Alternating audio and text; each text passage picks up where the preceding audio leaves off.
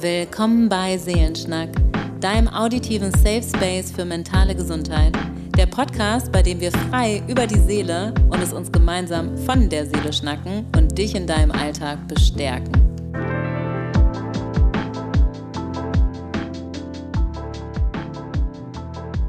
Schön, dass ihr wieder mit dabei seid und eingeschaltet habt. Wir sprechen heute über das Thema Hochsensibilität. Es war ein Wunsch von euch aus der Community und wir merken immer wieder, dass es sowohl bei uns selber als auch ähm, bei vielen Menschen in unserer Umgebung ein Thema ist und unsere Gesellschaft oft noch von zu sensibel, hysterisch, zu emotional spricht und wir wollen das heute mit euch ein- und aussortieren. Viel Spaß beim Hören, teilt die Folge gerne mit euren Lieben oder auch anderen Menschen und fühlt euch bestärkt.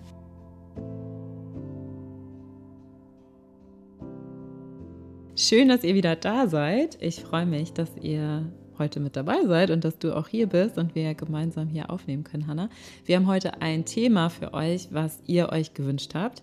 Ähm, wir haben euch ja vor einiger Zeit gefragt, welche Themenwünsche ihr habt und ähm, ihr habt uns zahlreich geschrieben und wir haben uns gefreut und gucken jetzt, okay, wie können wir das integrieren, auch in die Ideen, die wir haben und das nach und nach abarbeiten. Und ähm, das Thema heute ist Hochsensibilität. Und ähm, ja, ich freue mich drauf. Ist ein sehr umstrittenes Thema, kann ich jetzt schon mal sagen. Rein forschungstechnisch ist es so, dass sich äh, die Forschenden überhaupt nicht einig sind, bis hin zu, dass viele sagen, ey, das gibt's gar nicht ähm, und das darf man nicht als Kategorie quasi oder ähm, irgendein für sich alleinstehendes Merkmal so postulitieren. Gibt es das Wort? Aber auf jeden Fall ja, ich weiß auf jeden es, Fall, es, was es, kommt. Also man darf, man darf in der Forschung quasi, es ist nicht trennscharf genug, man darf nicht sagen. Claimen hey, fällt mir es, ein. Es, es gibt, ist wieder Englisch, ne? Ja. Es, äh, es steht für sich und ähm, es ist quasi wie bei anderen ähm, Phänomenen quasi ein Alleinstellungsmerkmal. Also, und andere Forscher sagen wiederum, nee, ist doch völlig klar. Es gibt Menschen, die sind hochsensibel und äh, ja, so geht die Diskussion, glaube ich, seit den Ende der 90ern, ehrlicherweise. Also es ist schon, schon eine ganze Zeit und es gibt irgendwie keine Klarheit. Aber so ist das ja manchmal in der Forschung. Und uns interessiert heute viel, viel mehr, was kann man tun, wenn man merkt, okay, ich bin, und ich sage schon das Wort, nicht hochsensibel, sondern sehr, sehr, sehr feinfühlig.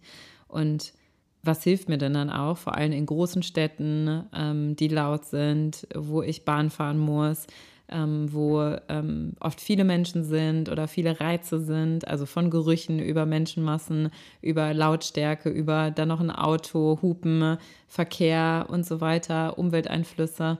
Ähm, das ist für viele Menschen, die ähm, sich selber als hochsensibel erleben, einfach schwierig. Und ähm, deswegen sprechen wir heute drüber. Wir sprechen auch darüber, weil uns beiden super krass am Herzen liegt, dass dieses negativ konnotierte, man ist zu sensibel oder sensibelchen oder auch du verträgst ja nichts ähm, oder ähm, du bist irgendwie so neurotisch. Ich habe schon Hannah gefragt, ob das heute überhaupt noch gesagt wird, aber früher hat man dann gesagt, oh, du bist so neurotisch, ey, krieg dich mal ein. Ähm, Mir wurde immer gesagt, oh, du bist so sensibel. Ja. Ja, was ist mit dem neurotisch? Sensibelchen. Sensibelchen, ja. Sensibelchen? Ja, mir wurde immer gesagt, du bist viel zu emotional. Ja, viel zu emotional, auch. so sensibel. Ja. Ähm, ja, deswegen. Vor allem wurde mir das auch gerne gesagt, nach, also nach einem Streit oder so, wenn die andere Person auch was Verletzendes eigentlich gesagt hat und man darauf halt reagiert. Oder, Schön also Gaslighting. So, ja, genau. Und dann irgendwie geweint hat oder so, kam immer erstmal so, oh, jetzt sei doch nicht so sensibel. Ja, schön noch eine Ohrfeige hinterher. Ja. Schöne Projektion und Abwertung, weil jemand nicht mit dem Konflikt umgehen kann und den Gefühlen. Ja, aber äh, kenne ich auch, kenne ich auch. Und äh, dieses zu emotional steckt auch daher. Oder auch, wenn ich hatte das ganz oft in Klassensituationen, wenn so krasse Ungerechtigkeiten passiert sind, auch von Lehrenden an Schüler, Schülerinnen. Und für mich war das schon immer, wirklich auch schon in der Grundschule so ein Unding und habe dann was gesagt. Also ich bin mhm. einfach aufgestanden, habe was gesagt, auf jeden Fall. Und dann wurde mir immer gesagt, oh, du bist so emotional. Ja. So, einfach dieser hohe Gerechtigkeitssinn. Und wenn man auch hoch auf Hochsensibilität guckt, dann gibt es ja so ganz klare Kriterien, ähm, nämlich zum Beispiel ein hoher Gerechtigkeitssinn, sehr hohe Empathiefähigkeit, Begeisterungsfähigkeit, Kreativität, ne, manchmal so eine ähm, auch Ästhetik und Muße für schöne Dinge, mhm. auch also Kunst, Musik, aber auch ästhetische Dinge überhaupt. Ähm, und ja, es sind so Merkmale, die man äh, bei sich erleben kann, wenn man ein sehr feinfühliger Mensch ist. Wir sagen aber auch gleich noch, was die Kritik der Forschung ist. Genau. Aber du kennst das auf jeden Fall, höre ich raus, Hannah? Ja, ich äh, habe noch einen anderen Gedanken gehabt vor drei Sätzen oder so. Aber ich versuche den gerade. Nein, nein, das war gar nicht so. Also ich versuche den gerade nochmal zu greifen. Was ein bisschen mein Ding ist, weil das hast du ja am Anfang angesprochen mit, dass die Forschung sich da nicht einig ist und dass es eben auch welche gibt, die sagen, hm, wir müssen es nicht extra abgrenzen und ähm, ja, ist wieder ein bisschen Thema auch Label oder auch Diagnosen. Es ist ja keine Diagnose, weil es ist ja keine Erkrankung. Also jedenfalls sehen wir das beide so. Ähm, und trotzdem Thema Label finde ich immer spannend, ist die Frage, ob es nützlich ist oder nicht. Und ich glaube, das muss man für sich selber auch mal gucken. Hilft mir das, mich so ein bisschen irgendwie wo einkategorisieren zu können und dadurch für mich zu wissen, ah, okay, ich bin sensibler als andere, deswegen brauche ich mehr Pausen, deswegen brauche ich mehr Ruhezeit. Dass man das für sich greifbarer machen kann oder hat man damit Schwierigkeiten und fühlt sich dadurch in eine Schublade gepackt und äh, mag sowas nicht so. Das ist total wichtig, da auch bewusst und irgendwie mit sich selbst, also sich selbst dazu kennen und eben sich selbst, ähm, ja, da so gut zu kennen, dass man weiß, was hilft mir, weil eigentlich sind diese Sachen ja, sollen, sollten sie jedenfalls vor allem für die Menschen sein, die eben betroffen klingt, auch so nach Krankheit, die, die das merken die das sich. merken bei sich, genau. Ja, und da eben dann gucken, was hilft mir auch. Voll. Und auch in sich selber braucht man beides. So, kann ich gleich was zu sagen. Aber für diejenigen ähm unter uns, die den Begriff Neurodivergenz noch nicht kennen, möchte ich einmal, ich habe die De Definition extra rausgesucht. Und ähm, das ist übrigens von Judy Singer äh, begründet worden, das ist eine Soziologin. Die hat, ich glaube, wenn ich mich richtig erinnere, war es 2012 ungefähr so den Begriff in die Welt geworfen. Und ich finde das so wertvoll. Es war leider mhm. nach meinem Studium. So lange ist mein Studium tatsächlich schon her, habe ich festgestellt. Aber ich hätte es gerne noch kennengelernt, aber es ist ähm, so wertvoll. Wir haben es auch nicht richtig. Ihr also, auch nicht. Oh, nee. Das finde ich aber schon wieder, ist ja ein Thema, was Bisher. wir vor dem Podcast hatten, ja. ähm, dass äh, der deutsche Forschungsstand im Bereich Psychologie sowas von hinterherhängt. Shame. Oder der Leerstand. Da das also ja, aber so, fürchterlich. Ja, also dass wirklich. das nicht richtig aufgenommen wird ja, und unterrichtet wird, aber dadurch wird es ja dann auch nicht weitergegeben. Also muss man sich halt selber reinfuchsen. Aber auf jeden Fall tolles Konzept, weil es wertungsfreier ist und das ist ja auch der Punkt, den du ansprichst. Und die Definition von Neurodivergenz ist, wenn bestimmte Gehirnfunktionen eines Menschen so deutlich anders arbeiten, dass es innerhalb der gesellschaftlich nicht mehr als in Anführungszeichen Normbereich liegenden betrachtet wird. Und das ist genau der Punkt. Es, ist, es gibt ja irgendwann, und ähm, Gabriel Maté hat da ja so ein geiles Buch drüber geschrieben. Ähm, doch, ich glaube, es ist er. Ähm, ich suche es euch raus, wie immer ich und Namen, ne? ich sollte vorher schauen. Aber es ist tatsächlich dieses, was ist denn normal? Also es gibt kein Normal mehr. Der plädiert ganz klar dafür, dass er sagt, es wurde ja irgendwann mal festgelegt im letzten Jahrhundert, gerade in der Psychologie, was gilt als von normal. Weißen Männern. So, genau. Nur, muss man einfach mal ja. sagen, nur weiße alte Männer oder damals noch weiße junge Männer. Ähm, ne? Auch gerade bei weiblichen Personen Hysterie ich äh, weiß noch in meiner ähm, ja. Approbationsausbildung, wir haben irgendwann mal einen Film gesehen über Freud und ähm, diesen ganzen Anfang des letzten Jahrhunderts, ganzen Hysteriebegriff. Ja. Ähm, und also, dass Frauen nicht masturbieren durften ähm, und Orgasmen haben durften und äh, dass dann gesagt wurde, die sind so emotional und so leidenschaftlich und impulsiv und all das, das steckt alles noch wirklich in unseren Knochen, in unserem System, wirklich in uns selber, aber auch im Gesellschaftssystem. Und daher kommt ja diese Bewertung in gut und schlecht und ähm, Emotionalität ist was oder zu viel Emotionalität. Aber ich finde auch, gerade in manchen Regionen, also ich merke schon auch immer wieder, ähm, in Hamburg zum Beispiel, es ist ein, nicht alle Menschen, ne? aber vom, je nördlicher man geht, umso ein bisschen reservierter ist es ja. Also Emotionalität. Ich weiß, dass ich vor zehn Jahren hierher gezogen bin und das Gefühl hatte, ich komme aus dem Rheinland, ich bin im Rheinland aufgewachsen, so, okay, meine, ähm, meine Körpersprache und meine Form von Emotionalität ist auf jeden Fall ähm, rarer hier.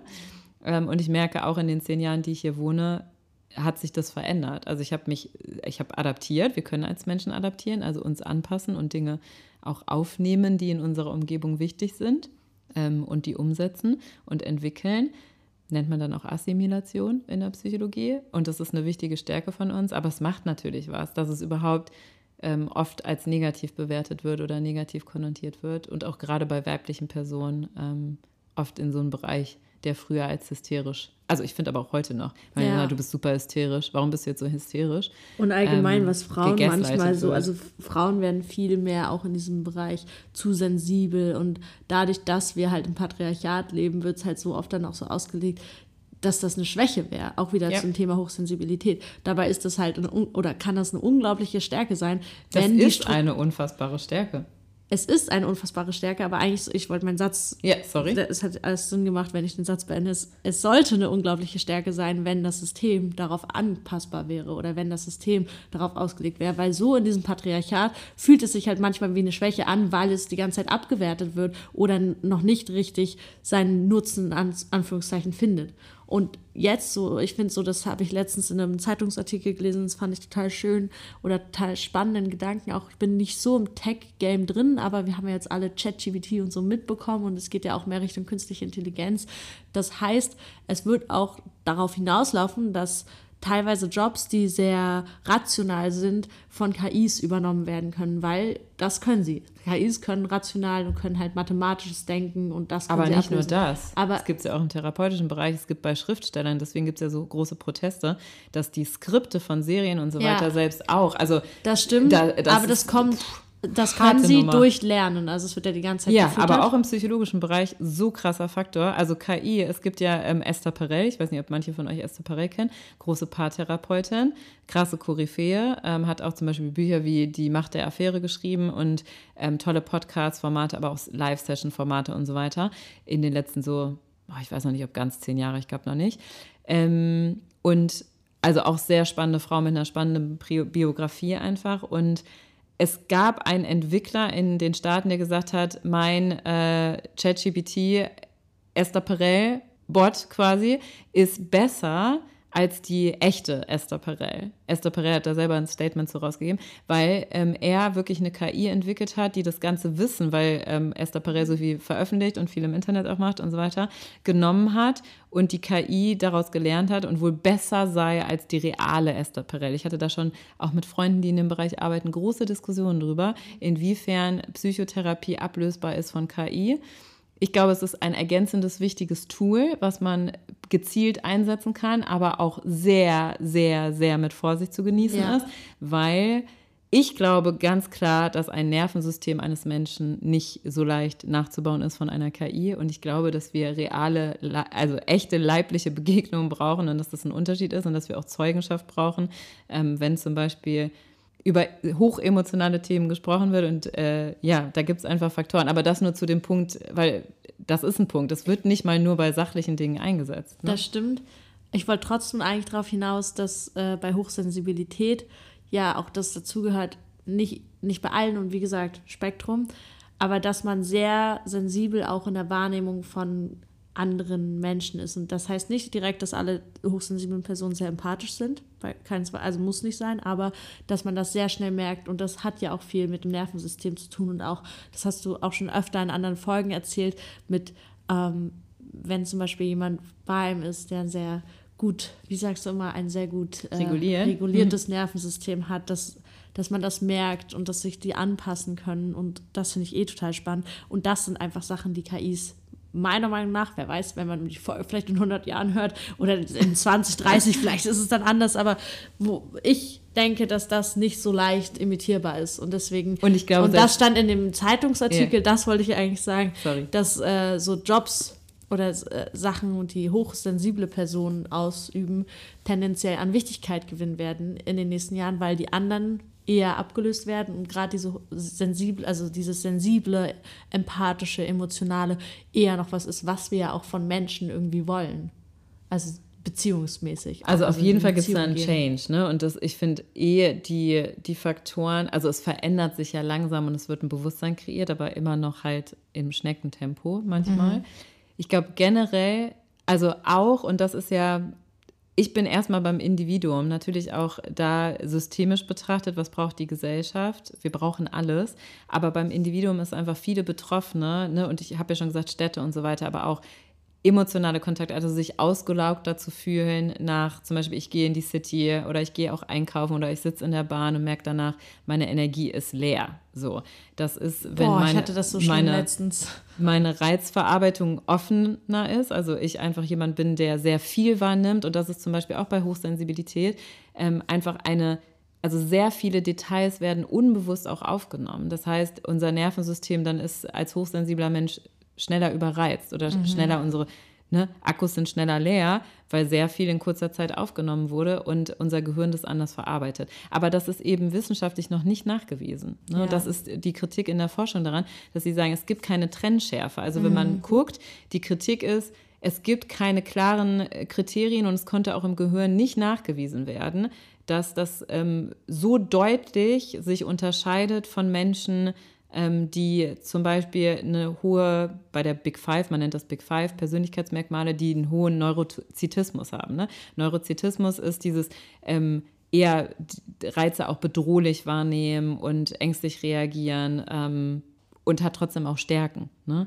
Und ich glaube, das, was, ich, was wir beide so spannend finden beim Spektrum, Spektrum relativiert so ein bisschen dieses gut und schlecht mhm. oder es, sondern sagt einfach nur, es ist etwas sehr ausgeprägt vorhanden oder weniger vorhanden. Ja. Und das ist, glaube ich, eine berechtigte Kritik. Ich bin mir selber, ich kann euch ganz ehrlich sagen, als Psychotherapeutin, ich bin mir selber total unsicher, ähm, ja, was ist es jetzt? Und mhm. ich finde das, glaube ich, auch gar nicht so wichtig. Deswegen komme ich wieder aufs Individuum, weil diejenigen, die merken, ey, ich bin einfach in solchen Situationen belastet oder ich bin zum Beispiel auch in, in sozialen Kontakten, wo es ähm, sehr schwierig ist, sehr empathisch, aber merke dann auch manchmal, ähm, danach hat mich das enorm viel Kraft gekostet und ich kann dann nicht gleich weiter in die nächste Verabredung gehen, so wie vielleicht andere Menschen das machen, ähm, die eben weniger Emotionalität oder auch weniger Reize aufnehmen, auch Mime schon ähm, anders äh, mitschwingen und ja. anders empathisch sind.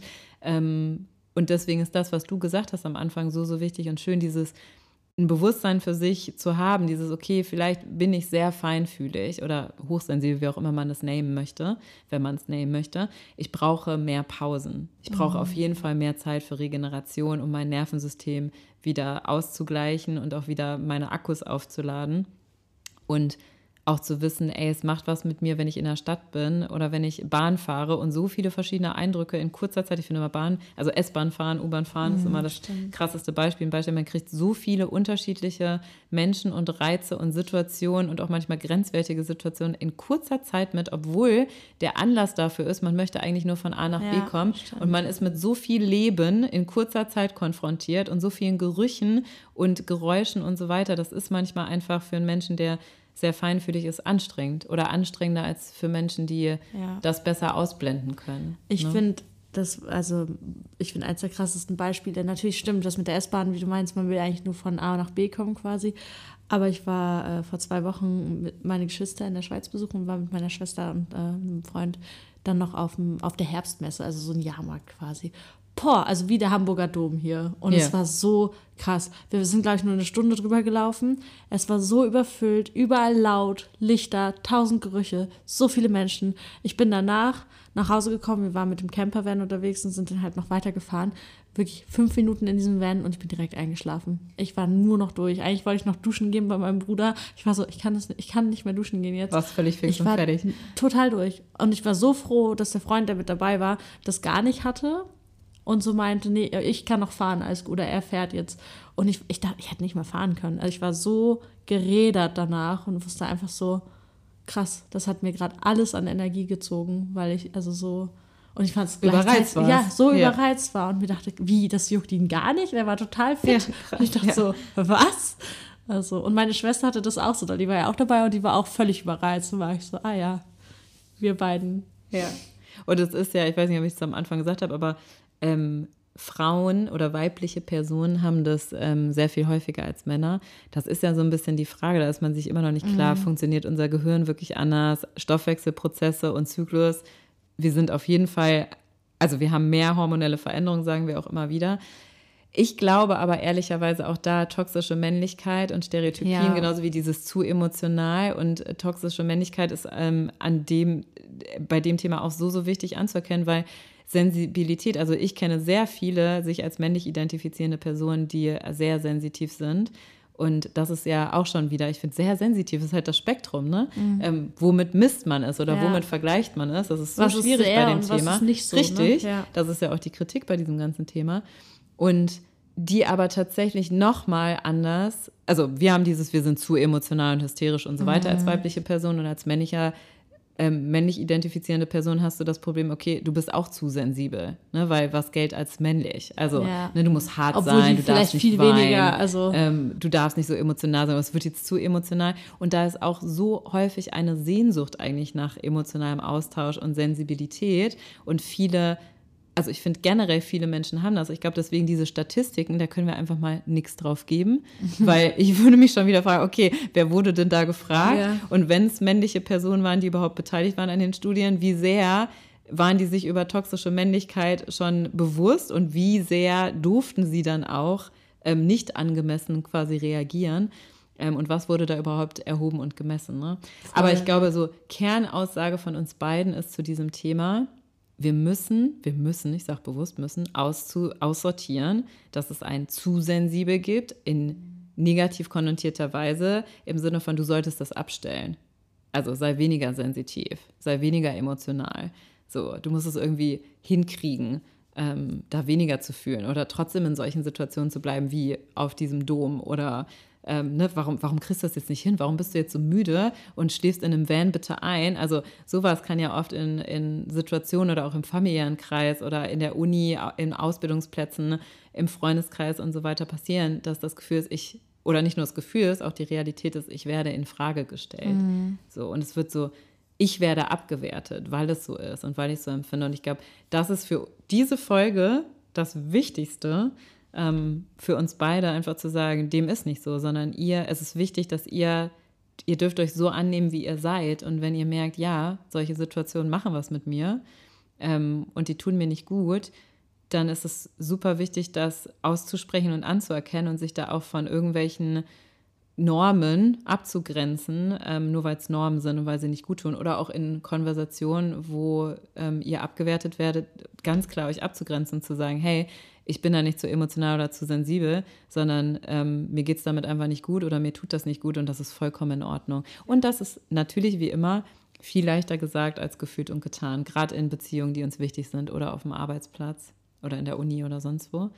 Und die Frage ist ja so ein bisschen, was tut uns dann gut? Und ne? auch, so. da muss ich wieder daran denken, wie du, äh, ich weiß gar nicht, in welcher Folge wir das zuletzt hatten, aber äh, weil Annalena eben erzählt hat, wie sie auch äh, Yoga unterrichtet oder das auch so schön fand, äh, also das finde ich immer noch so schön, dieses eigene Grenzen wahrnehmen und eben auch an dem Tag gucken, weil das kann sich ja auch von Tag zu Tag oder gerade bei weiblich oder menstruierenden Personen so krass vom, von sowas abhängig sein, von unseren Hormonen und eben merken, wo sind meine Grenzen heute? Und die auch irgendwie, ja, allein das Wahrnehmen ist, glaube ich, schon mal so der erste sehr, sehr wichtige Schritt und eben gucken, okay, weil ich habe zum Beispiel den Tag darauf, also nach der Herbstmesse, sind wir dann in den Europapark gefahren. Das ist ja auch, auch krass, viel los ja. und so.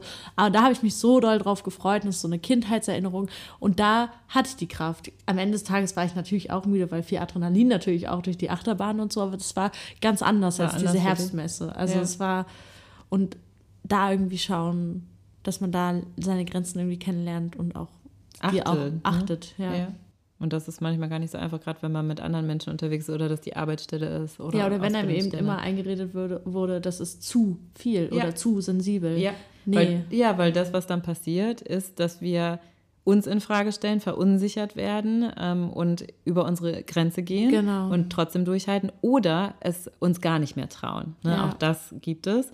Und ähm, der erste Schritt zur Veränderung ist, das ja, wahrzunehmen, festzustellen und dann auch erstmal für sich selber anzuerkennen oder auch anderen gegenüber auszusprechen und dann im zweiten Schritt zu gucken, was hilft mir jetzt. Weil das, was ich schon finde, also wir leben ja nun mal oft in Städten oder wir kommen in Situationen, wo wir merken, okay, die kann ich jetzt nicht einfach vermeiden. Und wir sagen psychologisch zum Beispiel, sagen wir ganz klar, ähm, dauerhaft Situationen zu vermeiden, die in uns einen negativen Reiz auslösen, ist nicht gut, weil unser Nervensystem wird eigentlich dann, und das kennen viele, immer empfindsamer oder die Situation wird für uns auch immer bedrohlicher. Ne? Also wir haben eigentlich immer mehr Angst vor der Situation. Zum Beispiel, wir bleiben mal beim U-Bahn fahren, wir mhm. haben dann immer mehr Angst vor dem U-Bahn fahren und wir machen innerlich auch immer mehr die Erfahrung, ich kann das nicht. Mhm. So. Und daraus resultieren dann eben manchmal auch Angststörungen oder einfach eine ein fehlendes Vertrauen in uns selber, dass wir mit solchen Situationen umgehen können. Deswegen da, wir haben das schon in der letzten Folge, dieses, wie finde ich die Balance als Mensch zwischen, okay, das mute ich mir jetzt zu oder dazu zwinge ich mich auch und das mache ich wirklich nicht.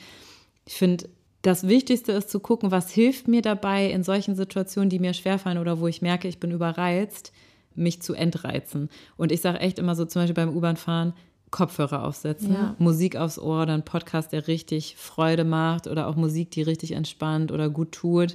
Mir ähm, hilft manchmal auch schon einfach nur Kopfhörer aufsetzen und Noise Cancelling. Ja, super gut. Weil manchmal höre ich auch, dann ja. will ich auch keine Musik hören, hören. Ja. sondern dann habe ich wirklich einfach so dieses dumpfe. Ja. Also, oh, das hilft auch. Danke, so. dass du es sagst. Also. Voll wichtiger Pakt. Und, und bei mir ist es zum Beispiel, ich habe eher eine Sensibilität, was so mein, ich glaube, es ist das vestibuläre System. Also ich kann zum Beispiel auch nicht schaukeln. Mir wird schlecht beim Schaukeln mhm. und ich mag es aber voll gerne, aber mir wird sofort schlecht. Ich kann keine Lu Luftballons aufpusten. Ähm, mir wird auch bei Rolltreppen schon allein schwindelig. Also mir wird ganz, ganz schnell, dass ich so im System quasi ins Schwanken komme, bei, wenn, wenn Schnelligkeit ist oder sich mein, mein Gleichgewichtsorgan quasi ähm, austarieren muss. Das wurde auch mal untersucht. Ich habe das schon seitdem ich ein Kind bin. Das ist ganz krass. Und ähm, ich kann zum Beispiel Noise Cancelling nicht. Mir wird mm, sofort ja. schwindelig, weil das, ähm, weil das was mit meinem Gleichgewichtsorgan, das sitzt ja im Ohr, macht. Deswegen, ähm, mir hilft dann aber zum Beispiel ähm, Atemübung und trotzdem mir die Ohren zuhalten. Mhm. Also ich, das ist ein anderes Gefühl für mich als das Noise Cancelling. Das ist ja. so wie so ein Sog bei mir tatsächlich. Voll richtig. ist auch so ein bisschen so, ja. Und ich halte mir dann einfach die Ohren zu und mache auch manchmal die Augen zu und ähm, atme einfach richtig tief, wenn ich merke, ich bin gerade überreizt in der U-Bahn oder so. Und mir helfen total gut Öle, also Gerüche. Und ähm, unser olfaktorischer Reiz, also Riechen, ist tatsächlich so, das ist eins der frühesten, ähm, also ja, Fähigkeiten, die wir haben als Babys schon ähm, auch äh, im Uterus, ganz krass, echt. Und ähm, Öle ähm, wirken, sind vernetzt im limbischen System. Und das limbische System ist oft in solchen Situationen ähm, überaktiviert. Und wenn wir es dann noch als bedrohlich bewerten und wahrnehmen, dann wird es noch mehr aktiviert. Das heißt, Öle können da ähm, super gut tun. Und da dürft ihr einfach nach eurem Gusto gehen. Also einfach Öle ausprobieren, was, ähm, was mögt ihr vom Geruch, was hat irgendwie so was Beruhigendes oder auch was, was irgendwie gerade einfach schön ist ähm, kann auch total helfen. Neben Atemübungen. Und bei Atemübungen ist es ja immer so, einatmen. Ich sage manchmal, wenn man merkt, man kann gar nicht richtig durchatmen, also dass man nicht ausatmen kann, nochmal einatmen. Also dass man eigentlich einatmet, nochmal einatmen, kurze Pause und dann aus. So. Und das verändert den, ähm, also CO2-Ausscheidung in unserem Körper. Ne? Weil wenn wir angespannt sind, dann speichern wir Stickstoff und dann kommt es auch zur Hyperventilation oder kann zur Hyperventilation kommen. Und dann zweimal einzuatmen, kurze Pause und lange auszuatmen, ähm, entledigt uns des Stickstoffs und stärkt unseren, ähm, unser, unseren Parasympathikus einfach und ähm, sorgt für Sicherheit. Genau. Sonst auch 5, 4, 3, 2, 1 Übung mag ich auch sehr gerne. Mhm, also sich zu sagen, so was sehe ich, genau, fünf ja. Dinge, die ich sehe ähm, fünf Dinge, die ich höre, fünf Dinge, die ich wahrnehme, aber da eher sowas, okay, den Boden unter meinen Füßen, äh, meine Ohrringe, irgendwie den Kapuzenpulli gerade oder sonst was, mhm. ähm, die Sitzfläche. Und dann kann man so weiter wandern. Das kann auch total gut tun in so reizüberflutenden Situationen. Aber auch anzuerkennen, es geht jetzt gerade wirklich nicht. Ja. Und ähm, dann zu entscheiden, okay, ich, ich gehe jetzt raus. Ich habe es versucht und merke, nee, es klappt nicht. Und es klappt auch nicht mit solchen Tools oder einem liebevollen Umgang mit mir die innere Stimme darf immer von euch sein, okay, es ist gerade in Ordnung, dass mir das schwer fällt und ich versuche es trotzdem und ich bin bei mir und wenn es nicht klappt, dann klappt es halt nicht. Aber es ist psychologisch betrachtet hilfreicher für uns, als wenn wir permanent solche Dinge vermeiden quasi. Ja, ne? voll. Und super schwierig, da die Balance zu finden. Gerade in der Schule. Ich denke auch immer, Schule ist so ein Ort. Ich war permanent reizüberflutet. Ja. Und weil es einfach so viele Menschen an einem Ort sind und dann ist die ganze Zeit so und eine Lautstärke und also so viel die ganze Zeit auch so andere Fächer und ja. ja. Also deswegen auch da und manche Schulen erlauben das ja mittlerweile, dass man einfach äh, wirklich einfach, wenn man mag, ähm, gerade bei Arbeiten quasi oder Gruppenarbeiten sich trotzdem einfach einen Kopfhörer aufsetzen darf. Ja. So immer noch zu wenig Schulen, finde ich. Aber, ähm, oder auch mal kurz rausgehen darf. Ähm, aber sowas ist, sollte es viel, viel mehr geben. Oder dass die Klasse kurz miteinander atmet oder so. Wäre total hilfreich. Mm, was ich gerade noch denke, weil wir da auch im Vorhinein ein bisschen drüber gesprochen haben, jetzt kommt hier eine ganz äh, eine steile These oder eine äh, provokante. Jetzt das bin ich gespannt. Äh, würdest du sagen, unsere meine Generation ist sensibler geworden? Das hatten wir ja vorhin so ein bisschen. Das hatten wir vor dem Podcast, ne? Ja, so Thema, weil so meine Eltern und die so die, deren Generation, von denen bekomme ich halt eher so dieses, oh, ihr seid so sensibel und oh, und ihr äh, könnt gar nicht mehr richtig arbeiten, diese, oder ne, all die Themen. Und wo wir eben auch schon drüber gesprochen haben in der letzten Folge, dass man sich manchmal ja auch aufraffen muss und zu Dingen zwingen muss, damit man eben nicht quasi versackt in, in seiner Trauer oder eben in auch Season, also so saisonalem Winterblues, sondern dass es manchmal nötig ist, dass man sich so diesen Ruck gibt. Und äh, ja, irgendwie fand ich die These gerade, passt ja schon auch ein bisschen mit in das Thema rein. Aber de deine These ist quasi, dass euch ja oft das vorgeworfen wird, ihr seid zu, zu sensibel, sensibel geworden. Genau. Aber wir haben ja vorhin schon so ein bisschen dazu gesprochen, aber irgendwie finde ich, wäre das auch noch interessant vielleicht für die Folge. Total. Ist nochmal was anderes als ja. Hochsensibilität, glaube ich einfach, aber wir können es ja einfach mit reinnehmen, weil, ähm, also genau, ich habe das immer wieder und ich arbeite ja auch viel mit äh, Ronja Ebeling zusammen ähm, die ja ihr zweites Buch dieses Jahr veröffentlicht hat und ganz viele Talks macht. Und also wirklich, die, die macht, also ich glaube, eins ihrer Haupt, die hat auch eine ähm, E-Learning-Plattform gegründet für Unternehmen, mittelständische Unternehmen, aber die ist vor allem als Speakerin unterwegs. Und zwar für eure Generation, also Generation Gen Z. Und zu sagen, okay, wie ist denn der Arbeitsmarkt und wie ist die Situation? Und uns wird super oft vorgeworfen, also euch wird super oft vorgeworfen, dass ihr faul seid oder zu sensibel seid, nicht mehr widerstandsfähig seid und so weiter. Ich würde sagen, auf keinen Fall. So.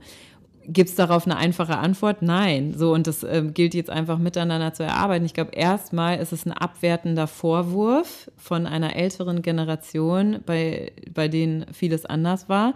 Und es ist schon es gibt immer Generationenkonflikte zwischen der Jugendgeneration und der wirklich ähm, älteren Generation, weil sich Gesellschaft und Mechanismen verändern. Ich glaube, so ein bisschen meine Haltung dazu ist, ähm, und ich habe da überhaupt gar keine abschließende mhm. Haltung, ne, aber ich äh, arbeite ja viel mit einfach jungen Menschen in dieser Übergangsphase, auch zwischen 16 und 23. Ähm, und auch die DAIA-Arbeit ist ja, also Hauptzielgruppe ist in dem Altersspektrum quasi. Und ich würde, und ich selber bin 36 mittlerweile, ich würde sagen, A, unsere Gesellschaft hat sich Gott sei Dank, und ich sage das bewusst so, schon dahin orientiert, dass ihr sehr viel mehr Bewusstsein habt, was mentale Gesundheit umgeht.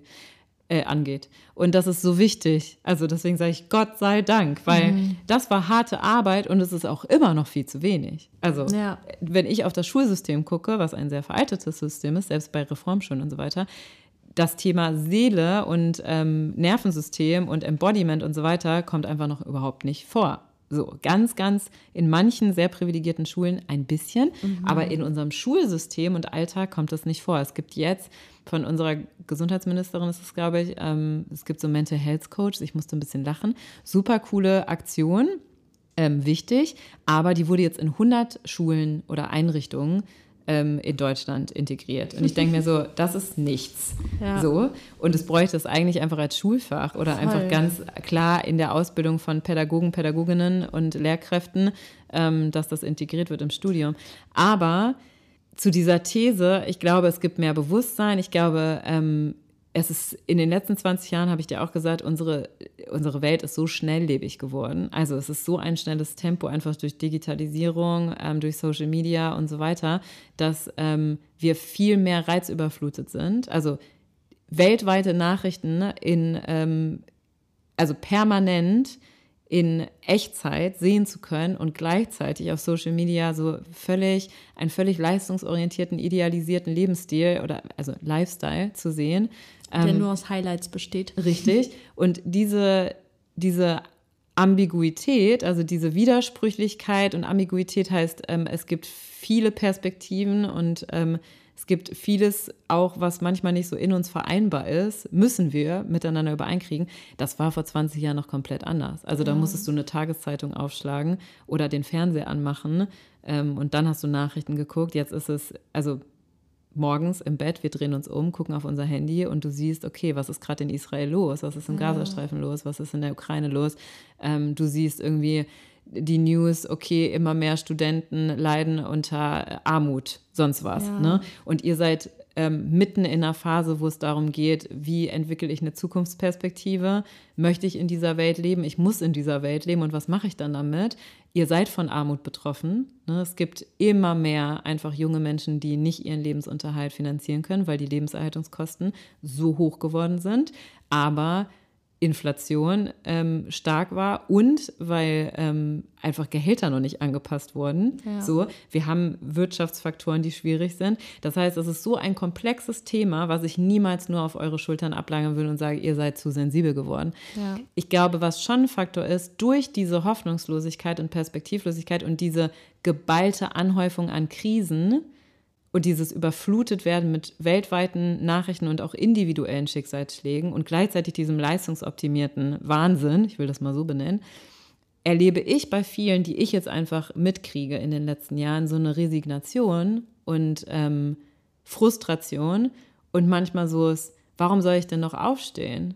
Und äh, nicht nur morgen, sondern auch im übertragenen Sinn. Für was soll ich diesen Wahnsinn machen? Plus, eure ganzen vorangehenden Generationen habt die Erde total ausgebeutet ähm, durch euren Lifestyle und äh, das ist, also wir müssen darin noch ein paar Jahrzehnte leben, wenn es gut läuft. Das heißt, nö. Ich glaube aber schon, was wichtig ist, was ich in der letzten Podcast-Folge gesagt habe, diese, okay, was machen wir damit? Und das ist Eigenverantwortlichkeit. Ich glaube, gerade in so einer fehlenden Perspektive und Hoffnungslosigkeit und das ist schon mehr als Hoffnungslosigkeit, auch so eine Resignation. Ich kann ja nicht nur hoffen, dass es besser wird, sondern ich muss dann selber proaktiv was in die Hand nehmen und es trotzdem machen oder gerade deshalb machen. Und ich glaube, das ist das Schwierige und was bei uns dann schon anders war, auch bei mir noch in meiner Generation, wir durften nicht so viel in Frage stellen. Wir mussten das einfach machen. Da gab es nichts rechts und links und wir hatten auch nicht so viele Optionen. Das heißt, ja, ich glaube, auch deine Elterngeneration, das hattest du ja angesprochen, ich glaube, die sind manchmal auch einfach ein bisschen neidisch, weil sie gar nicht die Wahl hatten, Nein sagen zu dürfen. Mhm. Und ich glaube, die Stärke bei euch ist schon, dass ihr das System kritisiert und euch versucht, mehr abzugrenzen. Und ja, immer noch minimal. Aber das ist einfach ein gesellschaftliches Problem, was auf euch auch abgelagert wird. Und es braucht ein generelles, es braucht Veränderung der Systeme. Mhm. Das ist meine Haltung dazu. Weil es auch ein krankes so. System ist. Richtig. Ja. Und es braucht im Individuum und gesellschaftlich Widerstandskraft. Also wir müssen Resilienzen stärken, auf jeden Fall. Und darüber sollte es eher einen wertschätzenden, offenen Diskurs miteinander geben. Das ist jetzt eine lange Antwort auf deine steile These gewesen, ja, war ja auch also, vorgeworfen wird. Ja. ja. war ja auch eine steile These, beziehungsweise ich wollte ja auch quasi mal deinen Claim und dein, deine Meinung dazu hören. Was ist denn deine Meinung dazu? Und auch bei dem Thema. Ich würde also, mich deiner Meinung anschließen. Aber ähm, zu dem Punkt mit, äh, dass unsere Elterngeneration da vielleicht auch ein bisschen neidisch drauf ist, dass wir quasi jetzt mal die Möglichkeiten haben, also eben auch Nein zu sagen oder eben mehr Pausen zu nehmen oder ähnliches. Glaube ich auch im Um, also ich denke mir manchmal auch so, ich, es gibt ja jede Zeit hat ja ihre, ihre Krisen und ihre Nachteile, aber auch ihre Vorteile. Und manchmal denke ich mir zum Beispiel, dafür hatten unsere Eltern natürlich, die konnten nicht so gut Nein sagen, aber wie du jetzt gerade beschrieben hast, hatten die gar nicht diesen Überfluss an Nachrichten und an Konsum. Also es war nicht so viel und heute fühlt sich die Welt manchmal einfach so viel an, dass ich mir denke, ja, ich wäre froh, wenn ich ein paar, und das ist sehr privilegiert, aber ich wäre froh, wenn ich ein paar weniger Möglichkeiten, Einflüsse, ich will jetzt nicht, dass ja. das irgendwie falsch rüberkommt, ne, nee, aber weiß, hätte. Was du meinst. Ich glaube, wir wissen alle, was du meinst, also, weil viele das fühlen.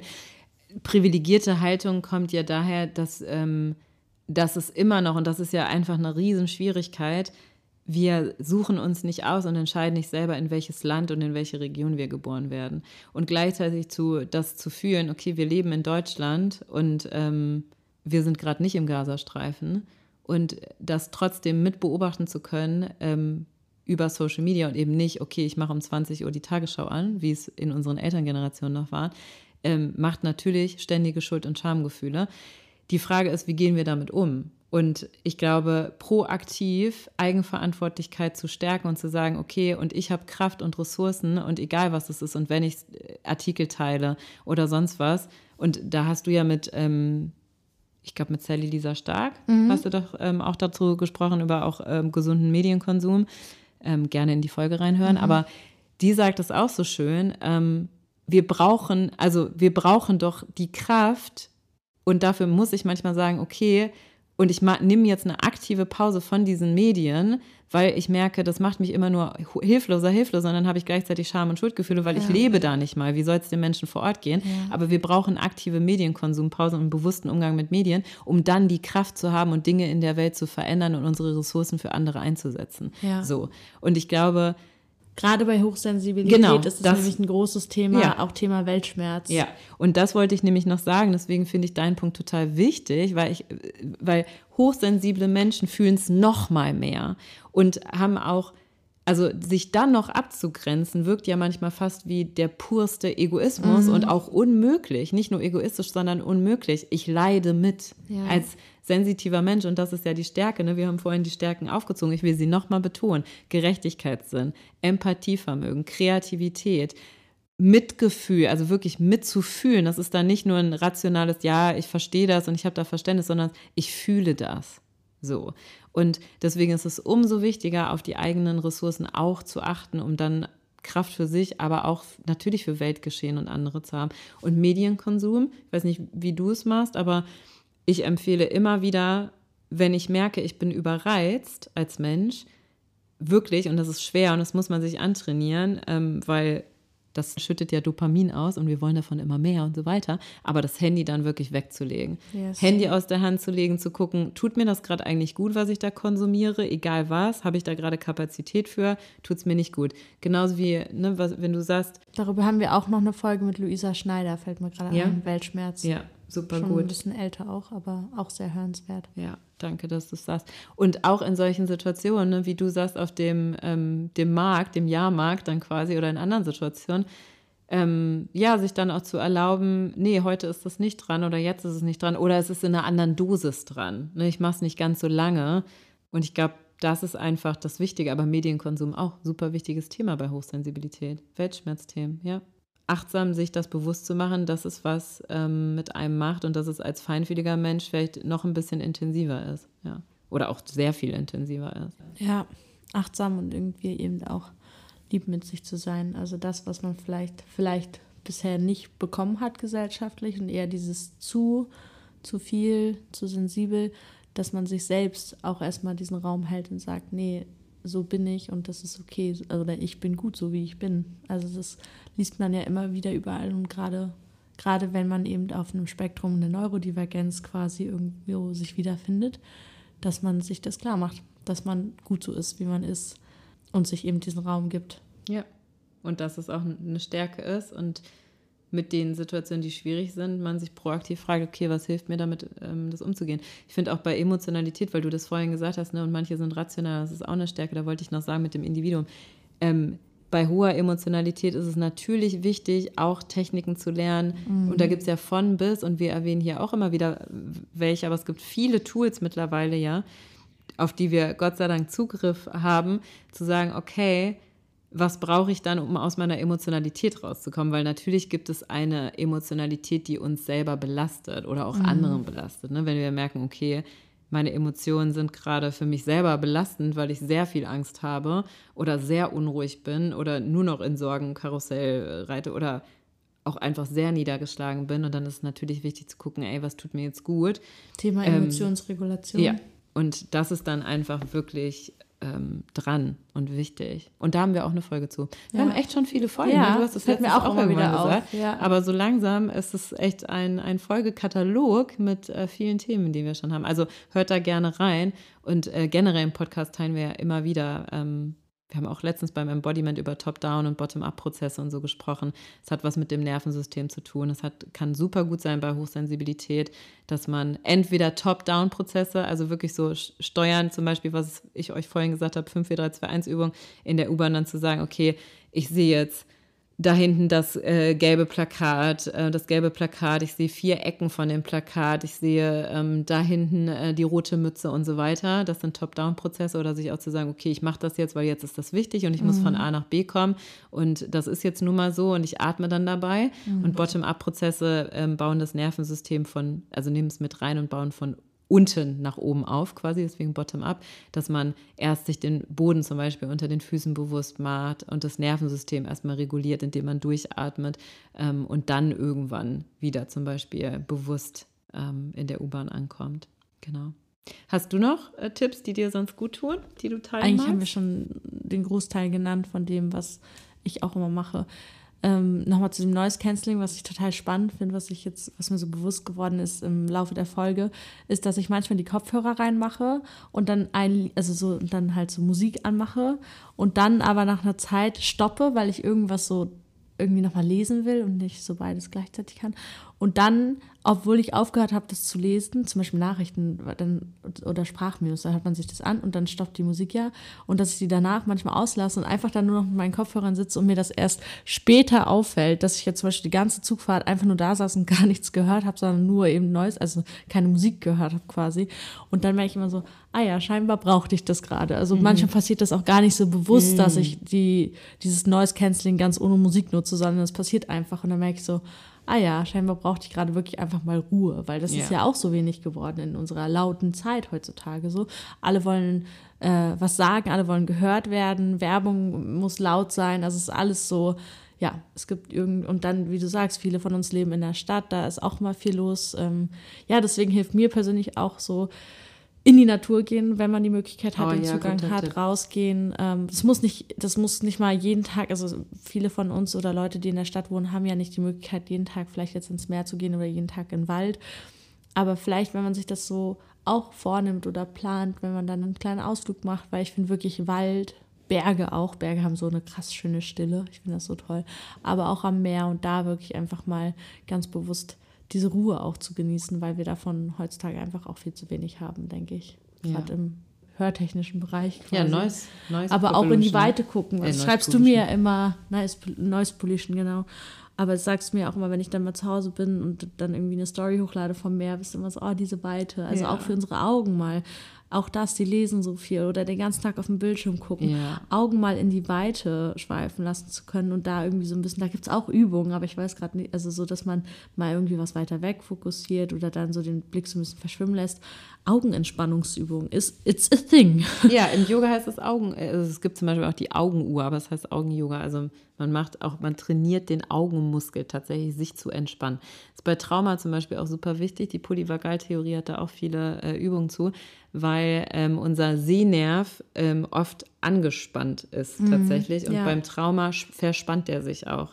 Ähm, weil das einfach eine, eine, Schutzreaktion ist, weil wir unser Umfeld dann sehr scannen und auf Gefahren einfach unbewusst ne, ähm, abscannen quasi und ähm, gibt ja nicht auch ohne Grund den sogenannten Tunnelblick und das verspannt aber den Sehnerv. Deswegen ist EMDR zum Beispiel hat ja mhm. Eye Movement, so von rechts nach links. Das macht ganz, ganz viel mit der Gehirnverarbeitung. Also der Sehnerv Nerv entspannt sich, der Muskel, aber auch die Gehirnverarbeitung wird dadurch in einen Verarbeitungsprozess angeregt. Ja, deswegen voll, voll der gute Tipp, richtig wichtig. Das sind so noch Sachen, Genau, Yoga, also so wirklich so ein bisschen Momente der Ruhe schaffen. Aber ich finde dieses in dem Moment, das hast du ja schon sehr, sehr gut gesagt. Und das, da könnte ich jetzt gar nichts anderes noch hinzufügen. Ich habe sonst noch, wenn zum Beispiel in, in Cafés oder Restaurants oder so es einfach zu laut wird und man will aber mit den äh, Freunden da sein einfach und die Zeit genießen, mache ich auch selber regelmäßig. Mir ist das manchmal auch zu laut, so nach einer vollen mhm. Woche, ich bin müde, habe noch irgendwie meine Tage oder Endoschmerzen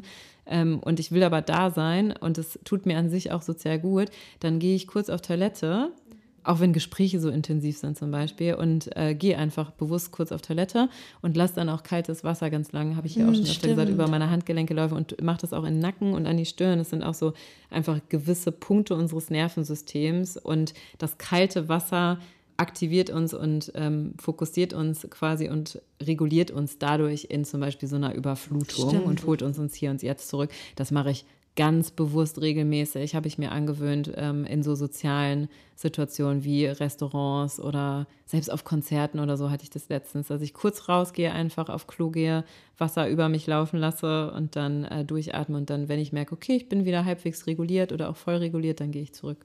Oder es auch ansprechen, also zum Beispiel mit den Freunden oder so und vielleicht äh, also wenn es gute Freunde sind, Freundinnen, dann äh, kann man ja vielleicht sagen, ah, wir trinken jetzt noch aus und gehen dann doch eine Runde spazieren oder ja. so. Weil ich habe das auch manchmal Voll. an einigen Tagen, dass ich dann total Schwierigkeiten habe, mich auf das Gespräch zu konzentrieren, weil an den Tischen drumherum irgendwie Wortfetzen rum, also ja, kennen, kennen bestimmt auch einige von äh, unseren ZuhörerInnen, ähm, dass man da Probleme hat. Wenn, also es kommt auch immer ganz auf die Akustik von Cafés an, weil ich, wir haben eins in Lübeck. Ich mag den Kaffee da sehr, aber es ist so laut. Ich finde, mhm. es hat so Kantinen-Vibes. Mhm. Und dann gibt es halt so kleine, muckelige, da ist der Schall nicht so stark oder so. Und da kann ich viel besser auch dem eigenen Gespräch folgen. Aber eben auch da einfach vielleicht auch sagen, hey, mir fällt es heute ein bisschen schwer, nimm mir das nicht übel, wenn ich irgendwie auch mal abschweife oder so. Das hat nichts damit zu tun, dass ich dich nicht interessant finde oder dir nicht zuhören möchte, sondern dass ich hier gerade Schwierigkeiten habe. Und das eben, das natürlich auch braucht Mut, das so offen anzusprechen, aber äh, wir sind ja große Verfechterinnen davon, das, so Sachen einfach offen anzusprechen, weil sie dann ja auch Raum schaffen, vielleicht, dass die andere Person sagt, hey, mir geht's genauso, lass doch rausgehen oder einfach auch das Verständnis für Hochsensibilität, aber für alle Sachen, die man so offen anspricht, quasi fördert. Ja. War es ein Satz? Ja, ja das war ein sehr, sehr schöner Satz, sehr guter Satz, sehr wichtiger Satz. Ja, ist doch auch ein schöner Abschlusssatz für die Folge. Ähm, und ich glaube, es ist durch und durch deutlich geworden, dass wir es als ähm, einfach, es ist so und ja. hat viele Stärken wie andere Dinge, aber es ist einfach so und es ist wichtig, damit äh, mit sich und unserer, mit unserem Umfeld einfach achtsam umzugehen. Ja, voll schön. Und für die Playlist haben wir noch oh, einen ein Song rausgesucht. Ja. Genau, Buch hast du. Ich ja. habe den Song für ja. unsere Playlist, beziehungsweise du hast den vorhin gefunden und wir fanden den sehr cool.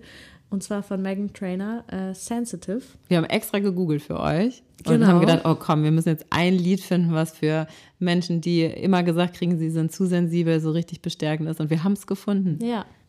Nicht mal nach, also hat gar nicht so lange gedauert. Nee. Wir packen es in die Playlist, schaut da gerne mal vorbei. Ähm, da gibt es einige sehr schöne Songs schon. Also. Ja, vor allem äh, in dem Lied selber so schöne Textpassagen, ja. die gerade, wenn man das gehört hat, du bist zu sensibel oder ähm, schäm dich oder sonst was, sehr, sehr schönes Lied. Und sehr bestärkend. Ja.